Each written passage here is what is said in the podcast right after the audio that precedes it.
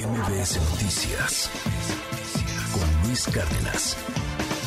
Tengo en la línea telefónica a Gustavo de Hoyos. Eh, Gustavo, te estás destapando para ser candidato presidencial hacia el 2024. Cuéntanos, muy buenos días, Gustavo. Hola Luis, eh, muy buenos días, eh, qué gusto saludarte y a toda la audiencia. Luis, efectivamente, hoy comparto contigo y con toda la audiencia de que después de escuchar el cansancio, el hastío de miles de mexicanos y mexicanas en todo el país, que estamos eh, cansados de los políticos de siempre, que nos han fallado siempre, yo estoy decidiendo dar un paso adelante, Luis. He trabajado por más de 30 años, siempre desde la sociedad civil, siempre de manera honoraria, en favor de la educación de calidad. He trabajado para combatir la inseguridad y la corrupción. He impulsado y te has dado cuenta durante años de mi lucha en favor de que los trabajadores tengan un ingreso digno. He impulsado la creación de empleos en nuestro país, he luchado por la vigencia del Estado de Derecho, he formado líderes ciudadanos, desde luego he impulsado la integración de México con Norteamérica y me parece que estas causas, estas causas que he defendido, que he impulsado por 30 años, hoy llegó el momento de dar un paso adelante y lograr que México se transforme. Hoy que estamos en una situación de verdadera emergencia nacional con el peor gobierno en su historia, me parece que llegó el tiempo que uno de nosotros, un ciudadano, se apunte, proponga propuestas distintas a las que han planteado los políticos, se decida llevarlos adelante y con esto podamos reenfocar el país hacia un México ganador. Pero serías hoy como el candidato de los empresarios, ¿por qué, ¿por qué un político no como los políticos de siempre. Pues te juntas con los políticos de siempre, con los que ya están quemados, con los que les gritan corruptos cuando van a un café como Alito Moreno. Te juntas mucho con esos políticos de siempre, Gustavo. ¿Por qué no serías un político como los de siempre si son tus cuates? Yo he dado la lucha por más de 30 años en las causas de la sociedad civil. Nunca he sido parte de los gobiernos, nunca he sido parte de la burocracia y los partidos como muchos ciudadanos entendí que en el 2021 teníamos que juntar a los políticos que andaban por ahí todos desperdigados, que había que convocarlos para que dejaran sus intereses de lado, que había que llamarlos a que se unieran para generar una propuesta opositora y por eso, manteniéndonos con la sana distancia, los convocamos a conformar una coalición opositora. Me siento muy orgulloso de haber sido partícipe de ese esfuerzo, pero también, y al haber estado cerca, me di cuenta de que ya llegó la hora de que no solamente hay una coalición de partidos, sino que es impostergable que haya un nuevo acuerdo entre los ciudadanos como yo y como tú y los partidos políticos. Estoy convencido que este es el momento en el cual más allá de las burocracias partidarias, más allá de los políticos tradicionales, algunos muy respetables, para que podamos inspirar y convencer a la ciudadanía que requiere que alguien que no esté podrido del poder encabece el esfuerzo opositor. ¿Te apoyan los empresarios? ¿Podría ser como el candidato de los empresarios? Creo que mi principal apoyo viene del activismo social. Efectivamente, y a mucha honra, por cinco años encabecé a los empresarios de este país en la Coparmex.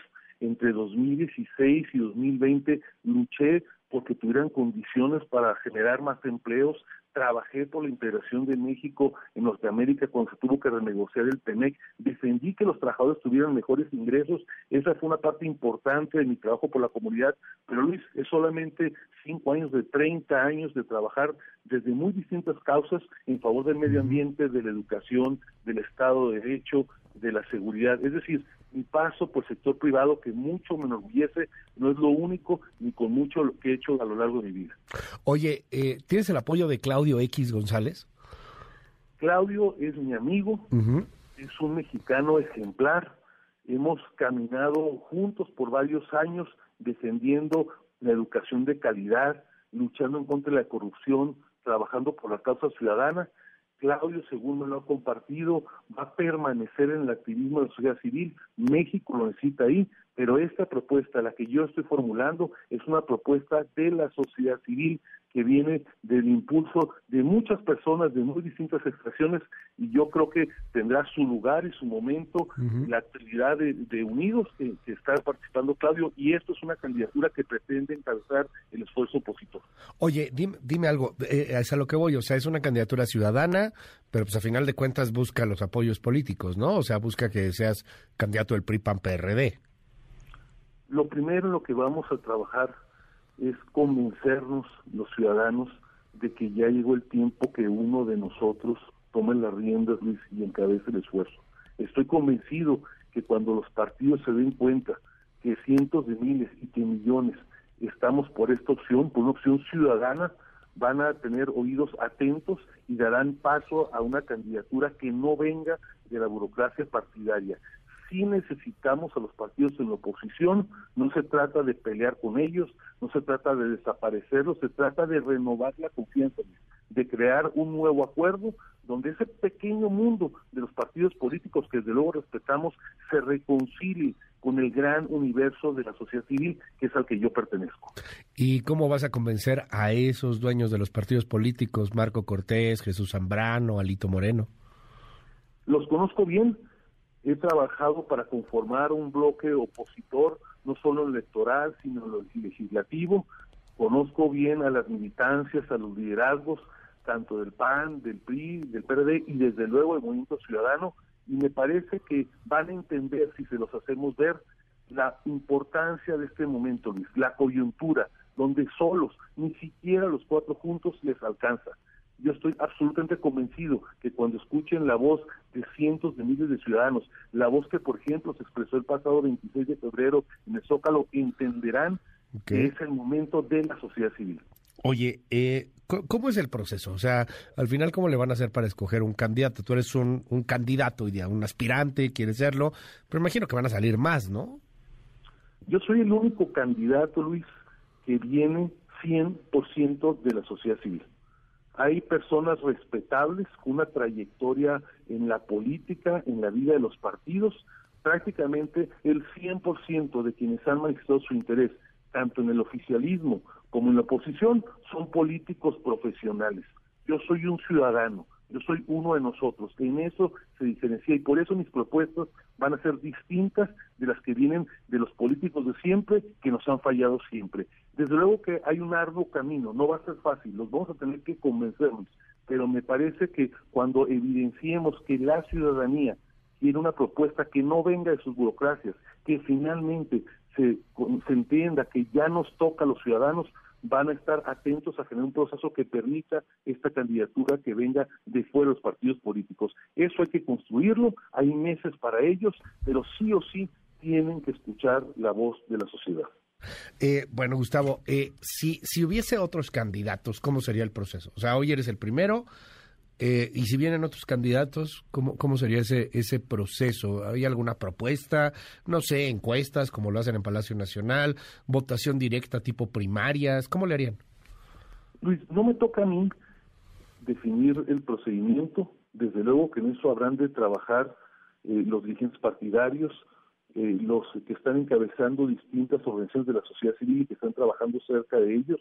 Lo que sí te digo de manera clara, contundente y inequívoca, con pleno respeto a los estatutos de los partidos, con absoluto reconocimiento a los órganos de dirigencia y de gobierno y a sus propios líderes.